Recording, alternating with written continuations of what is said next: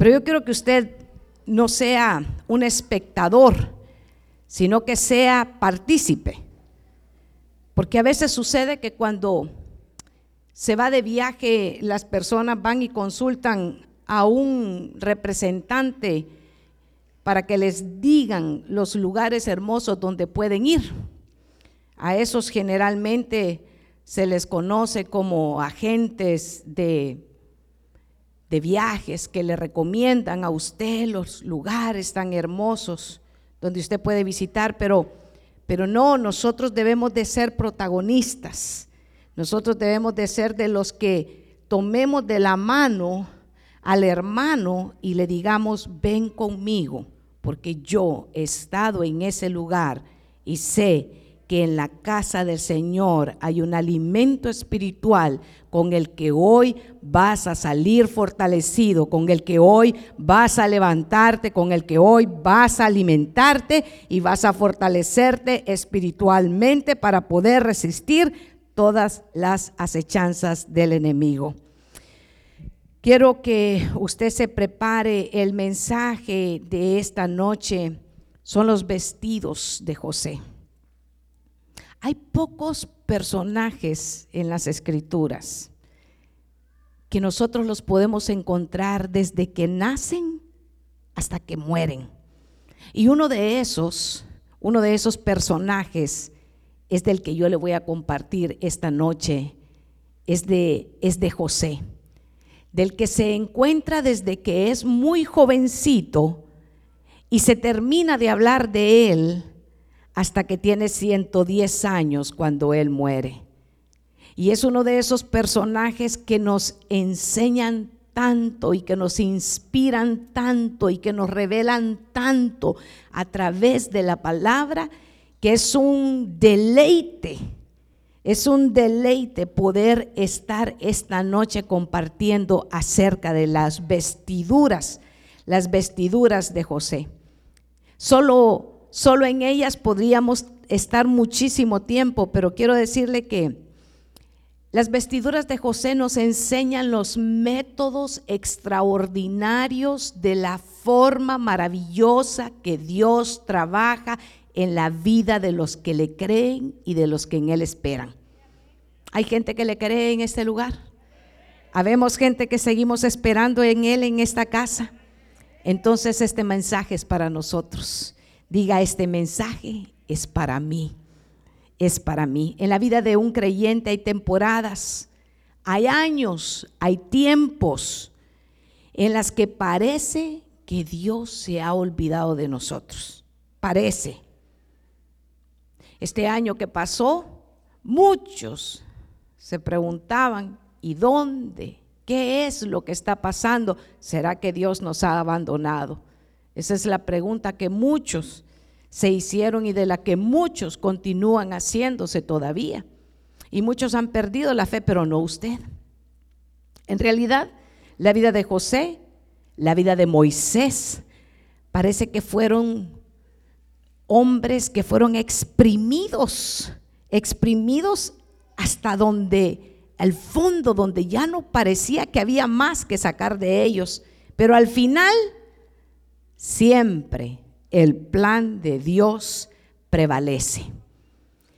Los planes de Dios, aunque para nosotros nuestro pensamiento no tengan sentido, no tengan la, la realización o el término como nosotros lo esperamos, cuando Dios está en el asunto, los planes de Dios siempre tienen sentido. Para José, el ascenso al trono fue lento. No fue como lo que, lo que nos enseña la cultura hoy en día, que quieren sacar eh, un doctorado en un año, para aquellos que, llegan y, quieren eh, la comida en cinco minutos y por eso terminan comiendo cartón y no quieren esperar el proceso adecuado que llevan las cosas buenas que vienen de Dios.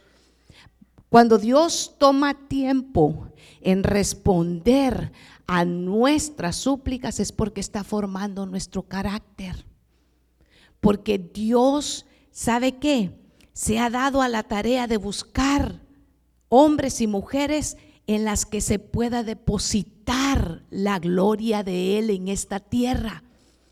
Muchos se preguntan, ¿puedo yo confiar en Dios? Eso es lo que muchos se preguntan. Y yo le quiero dar vuelta a esa pregunta y decirle a usted, ¿puede Dios confiar en usted? ¿Puede Dios confiar de su gloria en sus manos?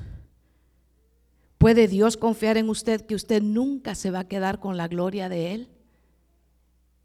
Esa es, esa es la vida y las características que tiene José para enseñarnos a todos nosotros esta noche.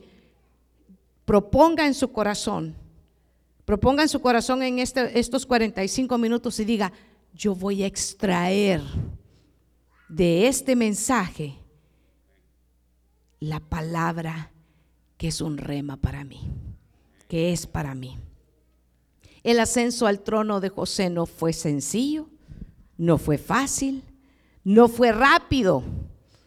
Encontramos características. No se preocupe, ya le voy a llevar a la escritura. Ya lo voy a llevar a la escritura. Usted sabe que yo me tomo el tiempo para todo. Encontramos a este joven en momentos claves en su vida. Y José lo, vemos primero como un muchacho de 17 años haciendo mandados para su papá.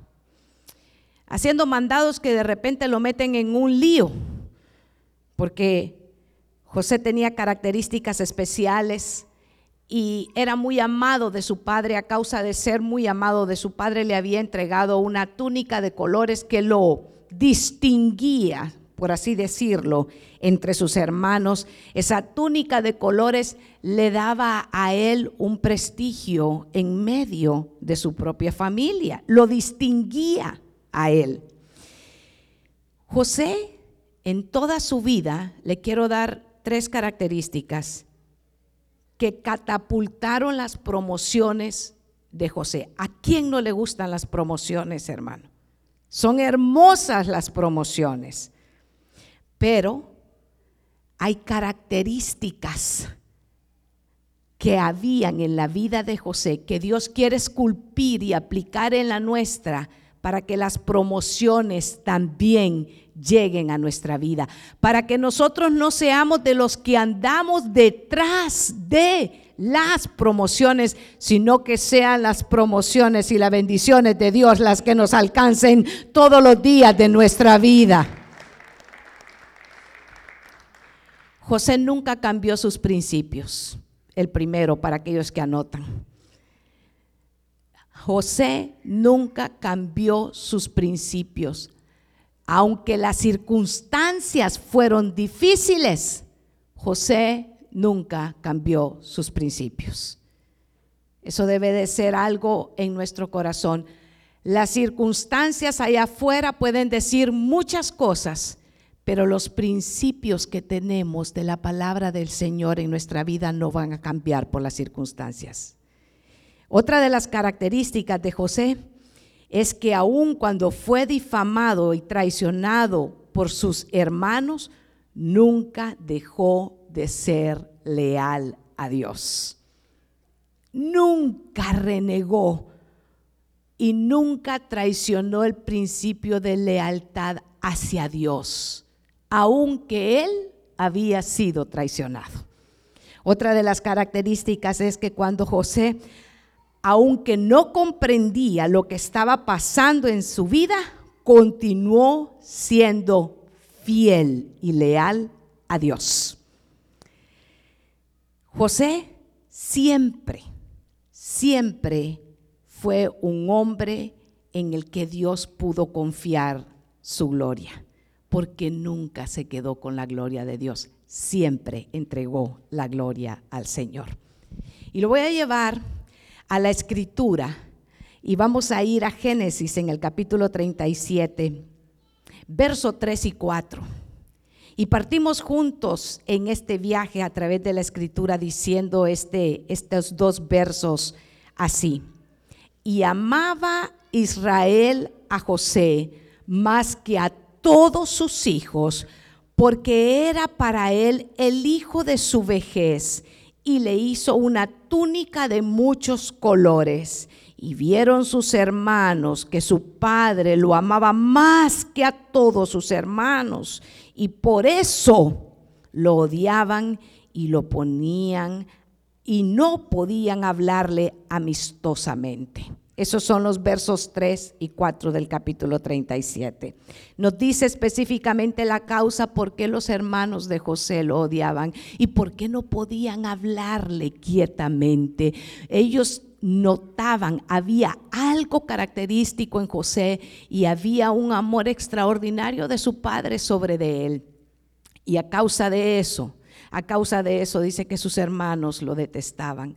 José empieza a crecer. Cuando lo encontramos en este verso, lo encontramos a una edad de un jovencito de 17 años, un joven que apenas está empezando su vida, pero que ya había sido formado, había sido formado por su papá inculcándole el temor de Dios en su corazón. Qué hermoso es aprovechar esos años esos años que nos da el Señor como privilegio de ser mayordomos de nuestros eh, hijos. Dice, eh, por esta causa, por esta causa específicamente, lo envidiaban y lo detestaban. Mas, sin embargo, a pesar de, a pesar de esas circunstancias, José nunca cambió su carácter, definido en Dios. Y ahí empieza, ahí comienza, ahí da inicio el mensaje de las vestiduras de José. Lo encontramos como su primer vestidura, dice, con una túnica de colores. Yo quiero decirle que esa túnica de colores, primera vestidura con la que encontramos a José, la pierde, y ya vamos a ir a la escritura, la pierde a causa de que sus hermanos se la quitan, la empapan en sangre de una cabra y se la llevan a su padre, a Israel, y le dicen, he aquí, una mala bestia destrozó a tu hijo y al que tú amas ha muerto. Es la primera vestidura, la primera vestidura con la que encontramos a José es una vestidura de colores de la cual él es despojado, le es quitada esa vestidura, esa la pierde. Y, ahí podríamos decir, bueno, se acabó, pero no se ha acabado, apenas ha empezado. A veces cuando tenemos esas circunstancias difíciles en nuestra vida pensamos, bueno, ya no hay más futuro para mí. ¿Y sabe qué? Se acaba cuando Dios dice que se acaba. Yo admiro mucho eh, en esta cultura cuando las personas llegan a 65, a 70 años, siempre están pensando en el retiro. Yo quiero decirle, yo en las escrituras no encuentro en ningún lugar el retiro. Encuentro que es Dios el que dice cuándo se acaba la vida de un hombre o de una mujer y los envía al retiro, pero no, no aparece, no aparece eso que, que aquí a los 15 años ya los ponen a buscar cómo van a estar haciendo para su retiro, ¿verdad? Pero en la escritura no encuentro el retiro yo. Así que estoy alegre de que para Dios sean 65 o sean 80 años como los de Caleb, se acaba cuando Dios dice que se acaba. Dice la escritura en Génesis 39 y el verso 1 al 5, ¿qué es lo que sucede? Cuando José fue llevado a Egipto. Quiero que encontremos la segunda vestidura de, José. Cuando José fue llevado a Egipto, Potifar, un oficial de, de Egipto, de Faraón, capitán de la guardia, lo compró. Era un esclavo. Los ismaelitas que lo habían llevado allá, y el Señor estaba con José que llegó a ser un hombre próspero y estaba en la casa de su amo, el egipcio. Verso 3. Y vio su amo que el Señor estaba con él, ¿Con quién? Con José. Y que el Señor hacía prosperar en su mano todo lo que él hacía. Verso 4. Así encontró José gracia ante sus ojos y llegó a ser su siervo personal y lo hizo mayordomo de toda su casa y entregó en su mano todo lo que poseía. Y sucedió que desde el tiempo que lo hizo mayordomo de su casa y sobre todo lo que poseía, el Señor bendijo la casa del egipcio por causa de José. Y la bendición del Señor estaba sobre todo lo que poseía en la casa y en el campo. Esta es la historia de cómo sucede, cómo llega y cómo pasa José de ser un hijo amado a ser un esclavo en Egipto.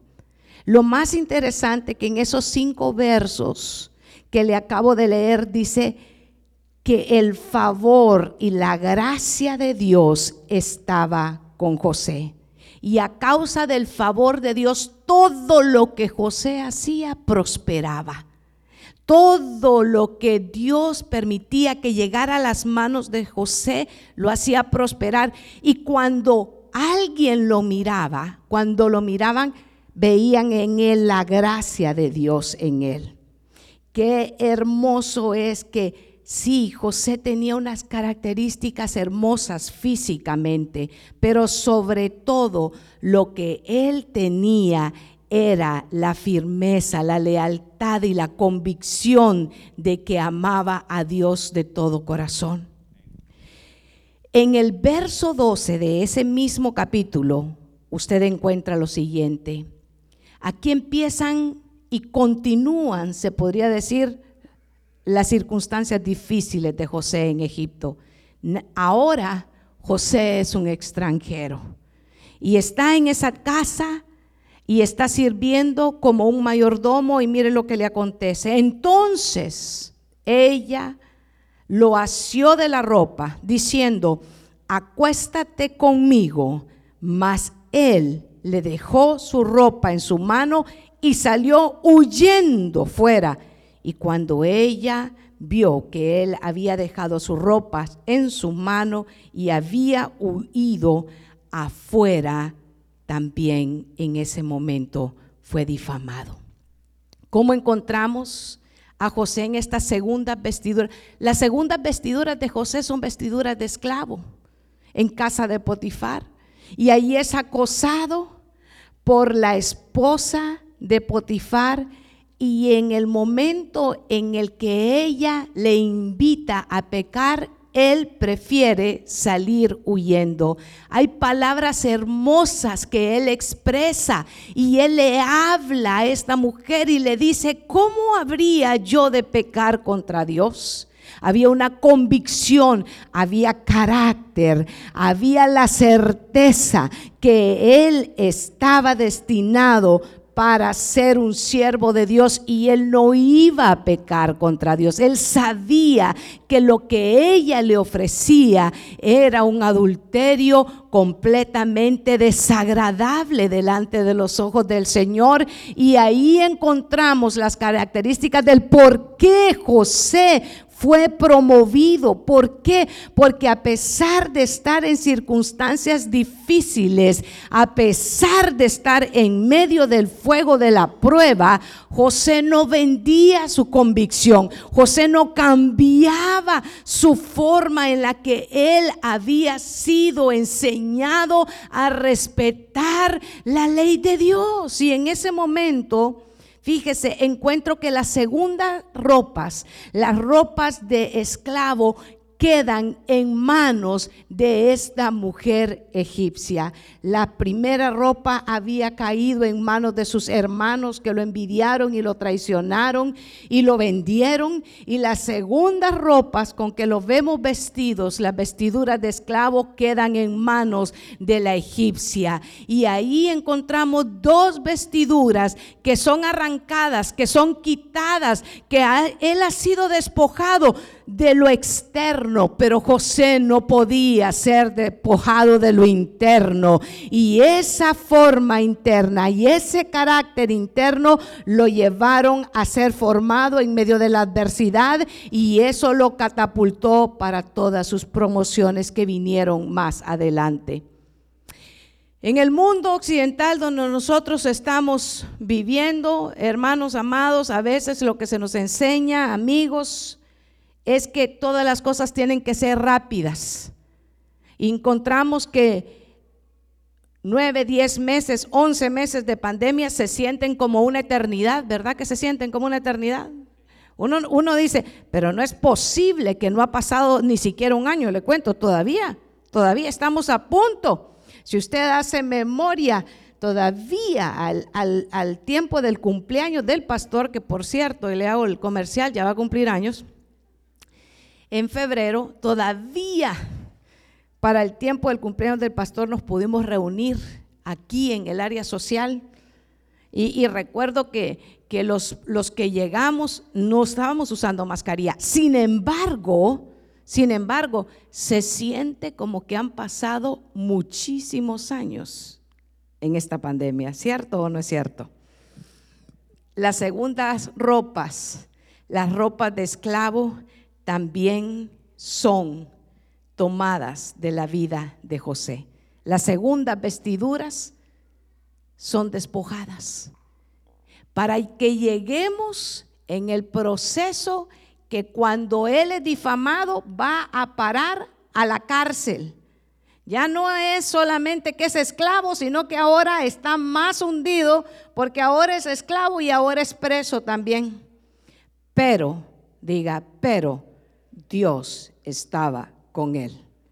Esto es para aquellos que a veces se preguntan, ¿será que Dios está conmigo en medio de esta adversidad? nosotros en Latinoamérica tenemos un, dicho, por lo menos en Centroamérica y en México lo utilizamos mucho, que decimos, está lloviendo sobre mojado, está terrible la cosa. Algo más me puede pasar, dice alguien que se le ha arruinado el carro, que se le ha chocado el carro, que le están pidiendo el apartamento, que el esposo o la esposa lo está dejando, que los hijos están rebeldes y todavía te traigo una noticia, le dice alguien, y el otro dice, ya no me quiero, yo no quiero que me cuentes nada, porque será algo más podría venirle. Pero le quiero decir, si usted está pasando esas adversidades, Hoy es una buena noche para que usted confíe en la palabra del Señor y sepa que Dios está con usted. En medio de esa adversidad, Dios está con usted. José, me gustó mucho algo que leí de uno de los comentaristas bíblicos. Encontré lo siguiente. José llega de 17 años a Egipto y le toma 13 años le toma 13 años desde el momento en que sirve de mayordomo, desde el momento que cae preso, 13 años han pasado hasta cuando Faraón lo manda a llamar para que vaya a interpretar, para que vaya a revelar el significado de un sueño, un don que Dios le había entregado. Que también por esos sueños se había metido en problemas desde jovencito y pasan 13 años. Pero dice el comentarista bíblico que a José le tomaron 13 años, dice, en la universidad de la vida para presentarse delante de Faraón. A Moisés le tomó 80 años para tener un ministerio de 40 años. Y me ponía a pensar yo con esta imaginación que Dios me da y digo, a ver, yo creo que Moisés era un poquito más duro para entender los procesos de Dios. Creo que José los entendió más rápidamente porque fueron, se dicen fácil, ¿verdad? 12 o 13 años se dice fácil, pero un año en adversidad, ¿cómo cuesta que pase? Se puede usted poner a pensar cómo le habrán costado a José pasar esos 12 o 13 años en tiempos en los que no solamente era un esclavo, sino que también estaba preso, sino que aparte de haber sido traicionado por sus hermanos, cae y es acosado y es difamado y es metido en la cárcel por una falsa acusación. ¿Alguna vez a usted lo han acusado falsamente? ¿Alguna vez le han pasado a usted la cuenta de lo que usted no ha hecho? Qué feo se siente, ¿verdad? Qué feo se siente. Pero, ¿sabe? Esta noche el Señor no lo trajo aquí a la casa del a, a la casa, a la iglesia para que usted se ponga a recordar de todas las cosas malas que le han hecho. El Señor lo trajo esta noche, ¿sabe qué? Para sanar, para limpiar, para que usted aprenda en medio de ese proceso que Dios está con usted. Fueron 13 años. ¿Cuántas cosas tuvieron que pasar en la vida de José para que desde el momento que cae preso pueda llegar delante de Faraón? Resulta que preso, cuando está ahí en la cárcel, hay dos oficiales de, de Faraón que no nos explica qué fue lo que hizo, que hicieron, pero algo tuvieron que haber hecho por buenos no estaban ahí, que era el copero y era el panadero. Y en una de esas noches tienen un sueño que los perturba y en la mañana José llega a servirles y les pregunta, ¿por qué están tristes? Y ellos cuentan el sueño y José dice, ¿no son de Dios las revelaciones de los sueños? Cuéntenmelo. Y él les da la interpretación del sueño y el sueño se cumple. Y José le dice al copero, acuérdate, acuérdate de mí cuando estés delante de Faraón, cuando salgas de aquí. Y resulta que el copero pasan dos años en los que parte sin novedad, no se acuerda de él. Hasta que es obligado a recordarlo. ¿Cuántas cosas pasaron en la vida de José? Sus hermanos lo venden, la esposa de Potifar lo acosa, lo difama, va para la cárcel, conoce a los funcionarios que también, que también el copero se olvida de él, del favor que le había hecho. Y resulta que al final nadie puede en todo Egipto interpretar los sueños hasta que José es llamado delante de Faraón. Muchas cosas están aconteciendo y es que sabe lo maravilloso, que los planes, los procesos, los tiempos de Dios, cuando nosotros estamos, sabe que en la perfecta voluntad de Dios, por difíciles que sean los tiempos que nosotros estamos viviendo, podemos confiar porque fiel es el que prometió que estaría con nosotros todos los días hasta el fin Fiel es el que prometió que en el mundo tendríamos adversidades, pero que confiáramos porque Él ha vencido el mundo. Fiel es el que prometió y el que ha dicho que no ha visto un justo desamparado, ni su descendiente que va a mendigar pan.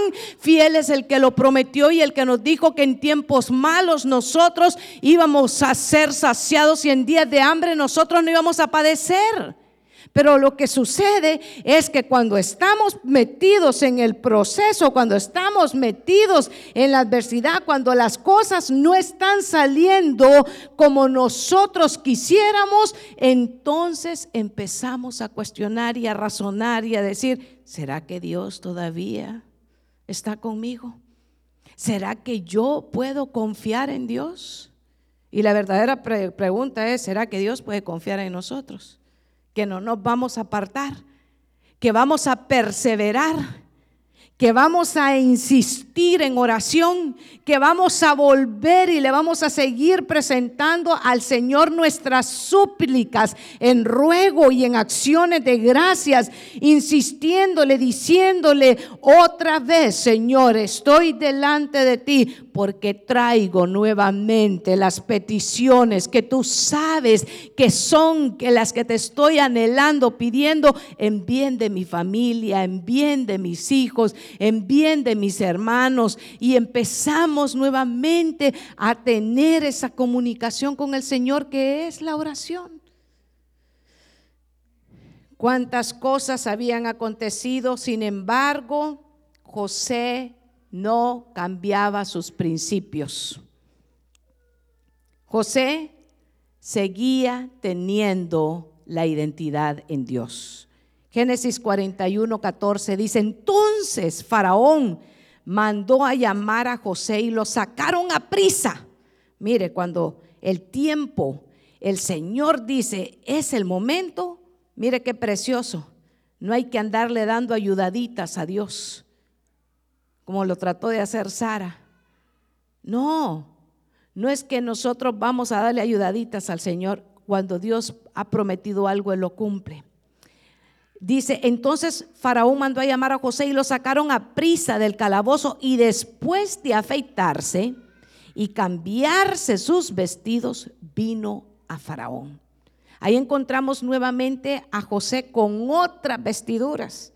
Y dice que tuvo que vestirse rápidamente y afeitarse porque en la cultura, en el momento en el que José se tenía que presentar delante de, Faraón, no se podía llegar con barba, porque la barba solo era cuando estaban presos o cuando alguien estaba enfermo, así que no era, no era propio presentarse con barba delante de, Faraón y por esa razón a, José tuvieron que, que afeitarle y decirle, te vas a presentar delante del rey, pero ahí lo encontramos con otras vestiduras, unas vestiduras que lo estaban llevando muy cerca a su final promoción, porque todavía hay unas vestiduras que se le van a entregar, que se las entrega Faraón. Mire, cuando Dios lo quiere bendecir a usted, va a utilizar los instrumentos que sea, porque Dios es soberano, porque Dios hace, sabe que los planes en su infinita misericordia extiende lo que Él tenga que extender y mueve lo que Él tenga que mover para cuando va a bendecir a uno de sus hijos. Las cosas que nosotros no podemos entender cuando Dios quiere bendecirlo, lo va a bendecir, va a traer, va a poner a alguien que lo conozca, va a traer santas influencias sobre su vida y lo va a bendecir de una manera sobreabundante. Lo importante es que nuestro corazón sea recto delante del Señor. Dice que la, la Génesis 41, 37 en el 41-37, dice que eh, Faraón y todos sus siervos, entonces Faraón dijo a sus siervos, ¿podemos hallar a un hombre como este en quien esté el Espíritu de Dios? Y Faraón dijo a José, puesto que Dios te ha hecho saber todo esto, no hay nadie tan prudente ni tan sabio como tú. Tú estará sobre mi casa y todo mi pueblo obedecerá tus órdenes. Solamente en el trono yo seré mayor que tú. Y Faraón dijo también a José, mira, te he puesto sobre toda la tierra de Egipto. Verso 42. Y Faraón se quitó el anillo de sellar de su mano y lo puso en la mano de José y lo vistió con vestiduras de lino fino y puso un collar de oro en su cuello. Lo hizo montar en su carro proclamando delante de él, doblad la rodilla y lo puso sobre toda la tierra de Egipto.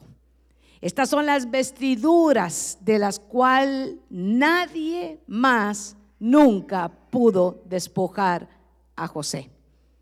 Habían pasado cuatro vestiduras y esta última que Dios está utilizando a Faraón para que sea vestido de la gloria de todo Egipto. Y le da un anillo y le da un collar y lo pone con autoridad no solamente sobre su casa, sino que sobre toda la nación. Habían pasado muchos años, a este tiempo, a este tiempo, quiero decirle que José ya tenía 30 años. ¿De cuántos años había llegado a Egipto? de 17. ¿Y por qué le digo que tenía 40, 30 años? Porque dice Génesis 41, 46. Anótelo. Génesis 41, 46. José tenía 30 años cuando se presentó ante Faraón, rey de Egipto, y salió José de la presencia de Faraón y recorrió toda la tierra de Egipto. Mire qué hermoso. José había tenido una visión tenía un sueño que Dios le había entregado. Él lo había visto cuando era un jovencito, pero pasaron años y años en los cuales los procesos que estaba viviendo parecía, parecía que se alejaba más de la visión y del sueño que Dios le había entregado, pero todo eso a pesar de estar en el tiempo de adversidad, no hizo que José cambiara su carácter ni cambiara sus convicciones. Lo aplicable para nosotros, iglesia, en el año 2021, año de reinicio, es que tiene que aplicarse de la vida de José. Son esas vestiduras, esa vestidura real que Dios ha puesto sobre nosotros, el carácter y el sello. Ahora nosotros no tenemos cualquier sello, nosotros hemos sido sellados, hermano amado, con el Espíritu Espíritu Santo en nuestra vida y sabemos que las vestiduras que nosotros tenemos, dice la palabra del Señor, que tenemos vestiduras de real sacerdocio sobre nosotros. Ahora, ¿cómo vamos a aplicarlo? ¿Cómo lo vivimos nosotros? Porque es hermoso, es precioso, es un deleite, hermano, estar leyendo en las escrituras y vemos la vida de José y cómo cómo llegaron las promociones a su vida y después de ser un joven y después de ser un esclavo y después de ser un preso y después de un mayordomo y después de todas esas cosas llega y es levantado y empieza a gobernar y es un hombre de 30 años con toda la gloria de Egipto. Pero ¿cómo lo traemos? ¿Cómo lo aplicamos? ¿Cómo lo vivimos para nosotros, iglesia, en este momento? Es el tiempo en el que nosotros sí podemos y hemos sido pasado por un fuego de prueba y aún lo tenemos delante de nuestros ojos y hemos estado siendo procesados y en realidad se ha revelado el material con el que nosotros hemos estado edificando en nuestra vida espiritual porque cada uno de nosotros dice la escritura que tiene que cuidar con qué material está edificando y sobre edificando su vida espiritual. ¿Qué material estamos poniendo?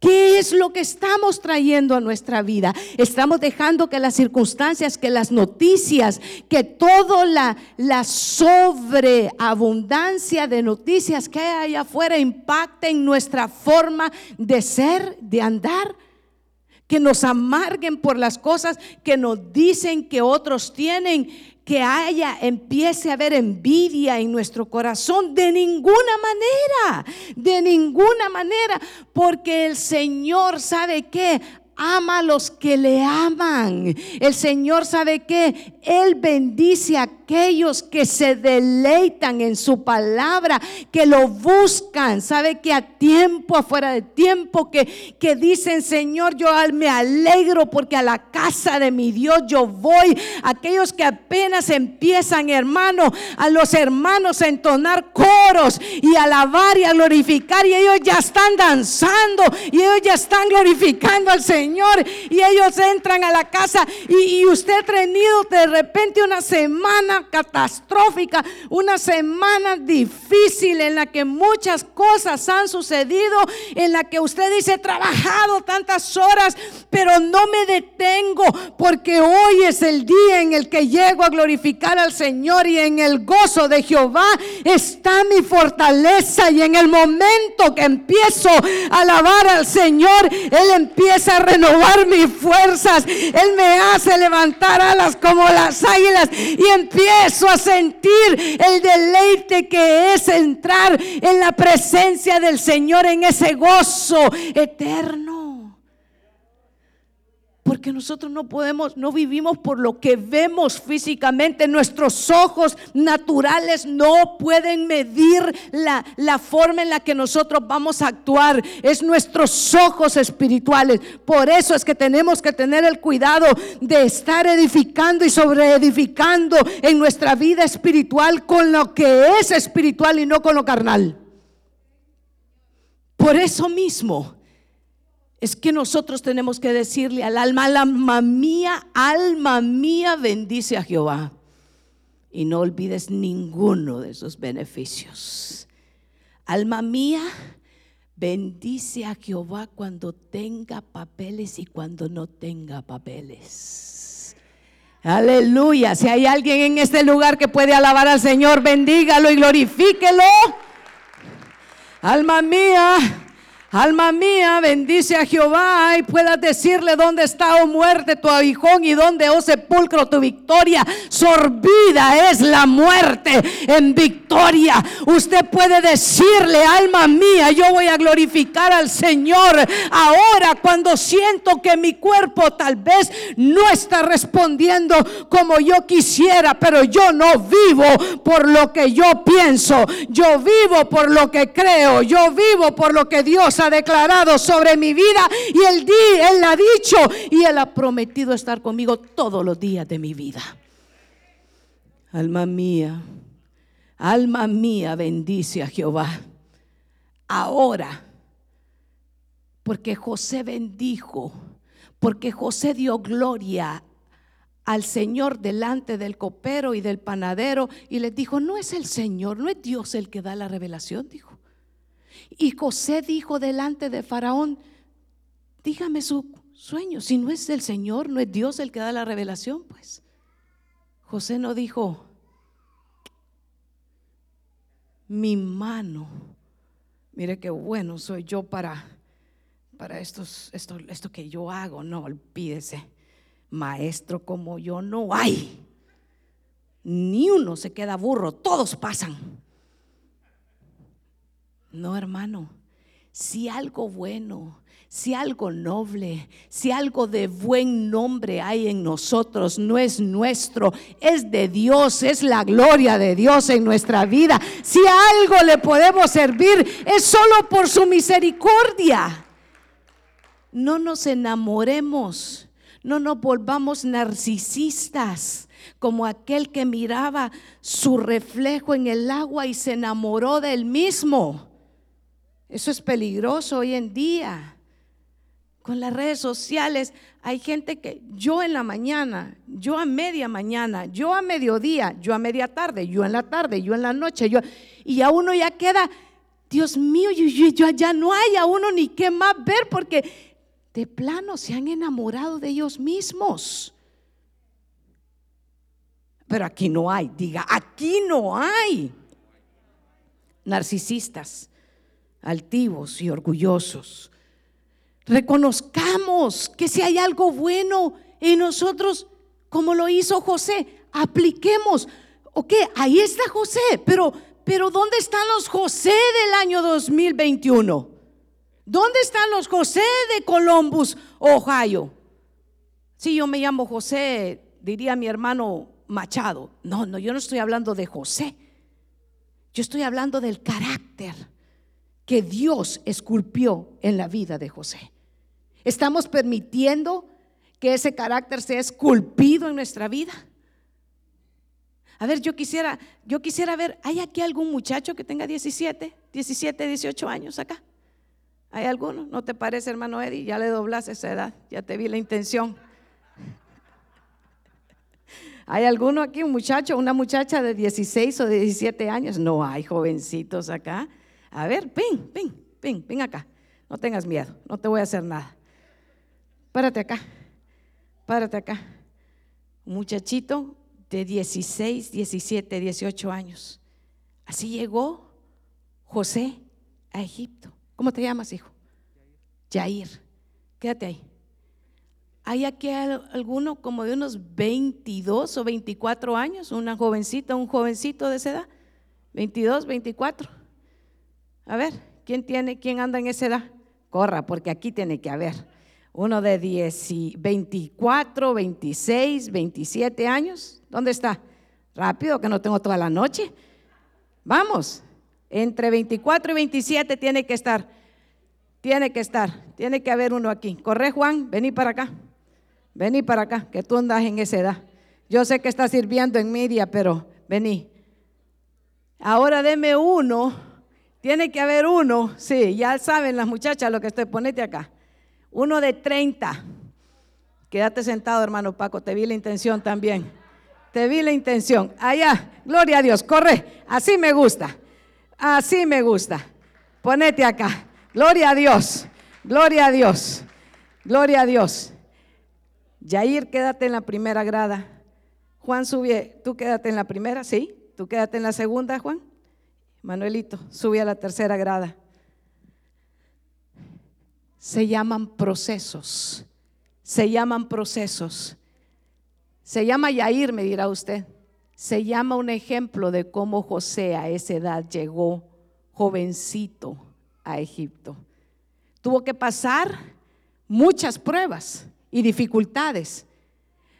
Pero José de 17 años se mantuvo firme en su edad de 20, 24, 25 años y las promociones venían a su vida cuando llegó a la edad madura de 30 años. ¿Por qué? Porque él, porque José se mantenía firme y fiel a la gloria del Señor en su vida. Quédese ahí donde está. Y si algo recuerda usted este culto en esta noche, es que recuerde la fidelidad de Dios a pesar de los procesos en los que usted puede estar viniendo. Cada uno de ellos, si yo los pongo a testificar, si pongo a testificar a Yair, si pongo a testificar a, José, a, Juan o a Manuelito, nos van a contar los procesos que han tenido que pasar de los momentos difíciles en los que han tenido que estar. Y cada uno de ellos representa a José, ¿sabe por qué? Porque ellos son extranjeros también en esta tierra.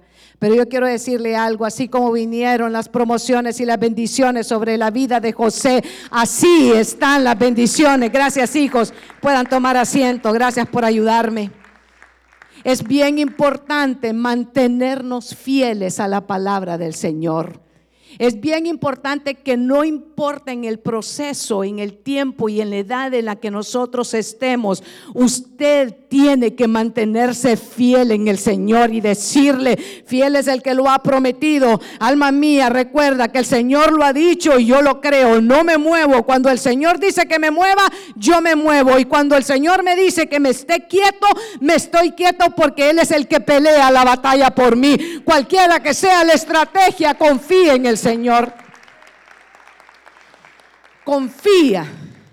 Encomienda a Jehová tus proyectos y tus pensamientos serán afirmados.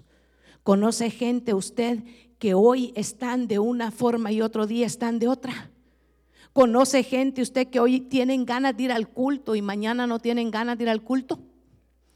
¿Conoce gente usted que le dicen, ay, es que hoy como que no me llegó la palabra?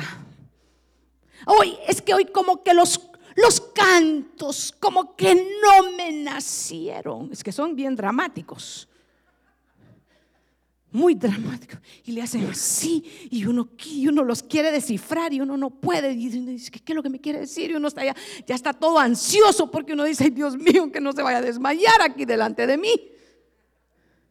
No, hermano, no hay tales de eso. Cuando usted tiene gratitud y tiene el sello del Espíritu Santo en su corazón, no importa quién esté cantando, no importa quién esté predicando, no importa dónde usted esté, usted glorifica al Señor. Quiero decirle que hay tiempos en los que parece que uno no ve la mano de Dios en su vida. Sin embargo, si usted confía y permanece fiel en el Señor, Dios se encarga de sus situaciones. Tal vez usted alguna vez ha escuchado hablar de Nelson Mandela. Yo traje una foto de él. Y usted recordará al final de él que es hermoso. Es hermoso el final de Nelson. Él es el que dijo, a winner is a dreamer who never gives up. ¿Qué es? Un ganador es un soñador que nunca se rindió. Una de las tantas frases de este gran hombre.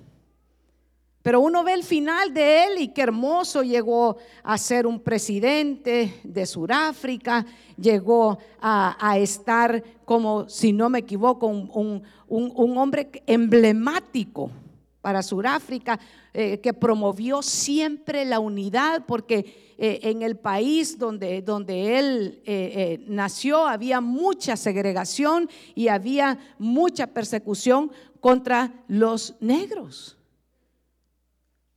Y fíjese que él determinó en su corazón, él fue un abogado, activista sudafricano que lideró la lucha, fíjese, contra el racismo en su país. Nació el 18 de julio de 1918 en Sudáfrica y murió el 5 de diciembre del 2013 en Johannesburgo y en el 94 se convirtió en el presidente de la República de Sudáfrica hasta 1999. Hasta ahí todo va bien. Está hermoso. ¿Sabe qué es lo más precioso?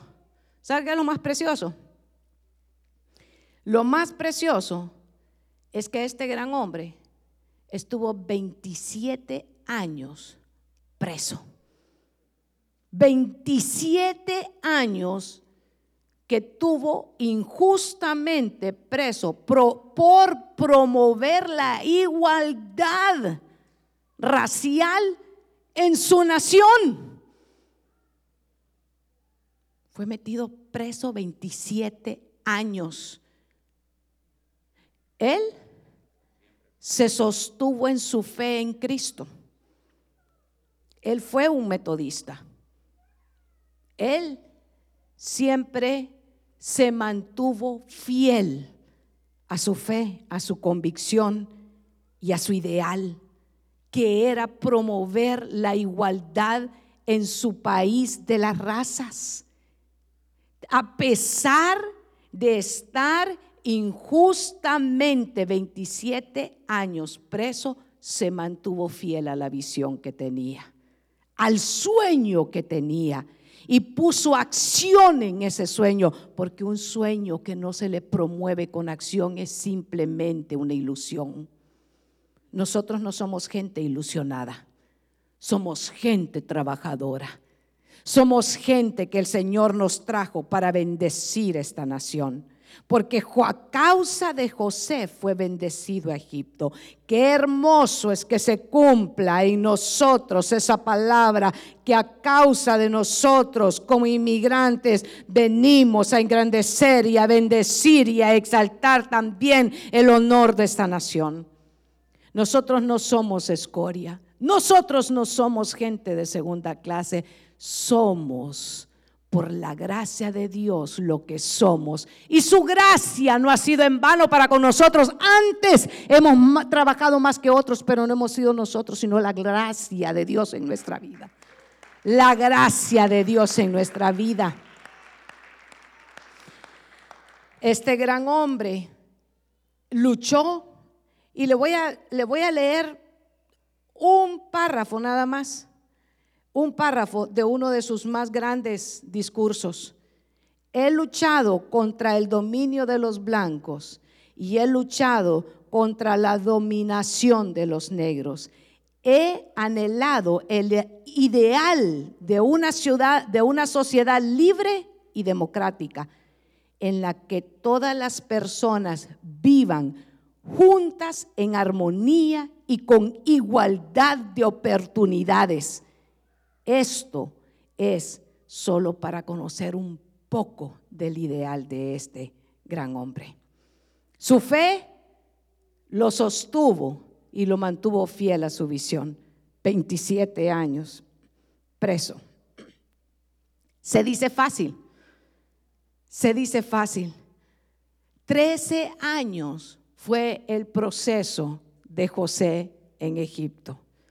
Algunos de ustedes me podrán decir, pastora, yo tengo 30 años de estar aquí y no había visto todavía la luz. Pues ha llegado el día, ha llegado el tiempo, ha llegado el año, ha llegado el cumplimiento de este proceso. Pero yo le traigo una exhortación esta noche.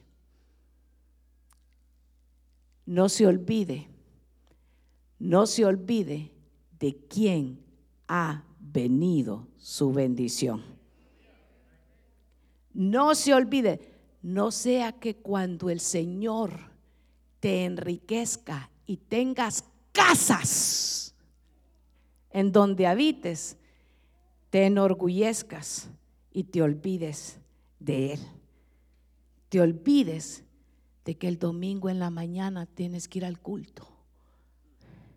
Te olvides de que el viernes después de la chamba de 40 o 50 horas en la semana hay que ir a darle gracias al Señor. Te olvides de que el sábado de por medio vas a ir a sentarte para que el rocío, la lluvia temprana caiga sobre tu cabeza y venga la enseñanza del Señor sobre tu vida. Te olvides porque tienes carros que ir a pasear y casas donde tienes que ir a mueblar. Que no se te olvide, hermano hermana, para los que están a través de las redes y viven en esta hermosa y bendita nación. Diga, bendita sea la nación cuyo Dios es Jehová. Somos llamados a bendecir esta nación. No se te olvide que el sello de Dios está en nuestra vida. Y que no importa los años que hayan pasado esperando o si ya tienes tu ciudadanía, gloria al Señor, porque algunos me dirán, ay pastora, si yo nací ciudadano, gloria a Dios hermano, qué maravilloso, felicitaciones, good for you, congratulations, very nice, good job. Pero hay otros que no, que hasta ahorita se la están desayunando. Sí, porque hay unos que son tan arrogantes. Ay, y por eso se alegra. Ay, sí, yo. Yo soy tercera generación aquí. Por eso ni hablar español. Aleluya, dice uno. Póngale un traductor a este. Qué bueno es nuestro Dios. Qué bueno es nuestro Dios con los hermanos de cosecha cuadrangular. Qué bueno es nuestro Dios. Pasen los hermanos salmistas. Hoy nos vamos a alegrar. Hoy le vamos a dar gloria al Señor. Hoy le vamos a cantar. Hoy no vamos a hacer como niños para danzarle. Hoy le quiero invitar a usted para que, ¿sabe qué? Le diga, alma mía, alma mía, ¿sabes qué? En algún tiempo, en algún tiempo, se te ha querido olvidar de quién viene la bendición. Pero yo soy de esos